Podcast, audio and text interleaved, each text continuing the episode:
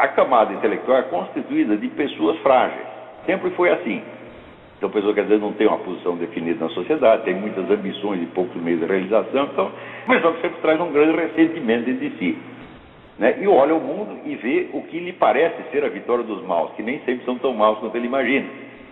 Diante dessa, dessa revolta, ele vendo o poder do mal no mundo, ele se impressiona com o poder do mal. Impressionar-se com o poder já é cultuá-lo, já é cair sob o domínio dele.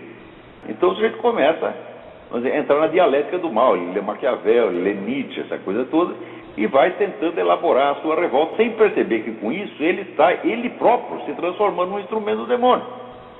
Quer dizer, quanto mais revoltado contra o mal no mundo o sujeito está, mais mal ele vai fazer. Isso é a coisa mais óbvia. Né? De fato, o ser humano não nasceu para corrigir o mundo. Né? A esfera de ação própria do ser humano é muito pequena. E hoje em dia todo mundo tem a ambição de criar um mundo melhor. Qualquer garoto de 12 anos está criando um mundo melhor. Então é essa ambição de criar um mundo melhor que faz os camaradas entrar numa luta pelo poder, porque para você quer mudar o mundo, então você precisa ter o poder de modificá-lo. Então, melhorar o mundo passa a ser o capítulo 2. O capítulo 1 um é conquistar o poder. Então, esse pessoal cria uma obsessão de poder e todos eles se corrompem até o fundo da alma e se transformam eles mesmos maiores propagadores do mal ainda. Então isso não é porque o sujeito fosse um idealista, né? Esse negócio de que o jovem entra no, nas lutas sociais por ser idealista, para isso é uma pataquada. Falou, que garoto de 14 ou 15 anos que tem uma visão correta da sociedade, da pobreza, etc. Que garoto de 14 anos está mais interessado nos outros do que em si mesmo? Me diga, isso é impossível. Um garoto de 14 anos está lutando pela sua autorrealização. E se ele está revoltado com a injustiça no mundo, é porque ele se sente injustiçado, embora na maior parte dos casos não o seja. Então ele projeta esse seu sentimento de injustiça nos outros e diz que ele está representando os pobres e oprimidos. Isso é uma mentira. Eu digo isso analisando o quê? A minha própria geração é a mim mesmo.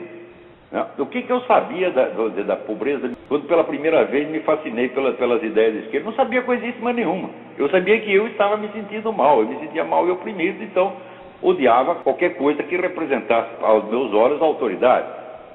Tá então, estava lutando é vamos dizer, pelos meus próprios interesses, pela minha própria vaidade, como todos daquela época. Veja, no Partido Comunista, se você perguntar quem você conheceu, que fosse uma pessoa piedosa, caridosa, que tivesse realmente piedade pelos pobres, que tentasse ajudá-los diretamente. Não conheci um, um, nenhum único, eram todos corações secos, todos eles. Então o senhor está lutando pela sua própria vaidade, engana a si mesmo, achando que ele é, vamos dizer, o salvador que está lutando contra o mal. Quanto mais ele pensa assim, mais ele se impregna do mal por via da vaidade.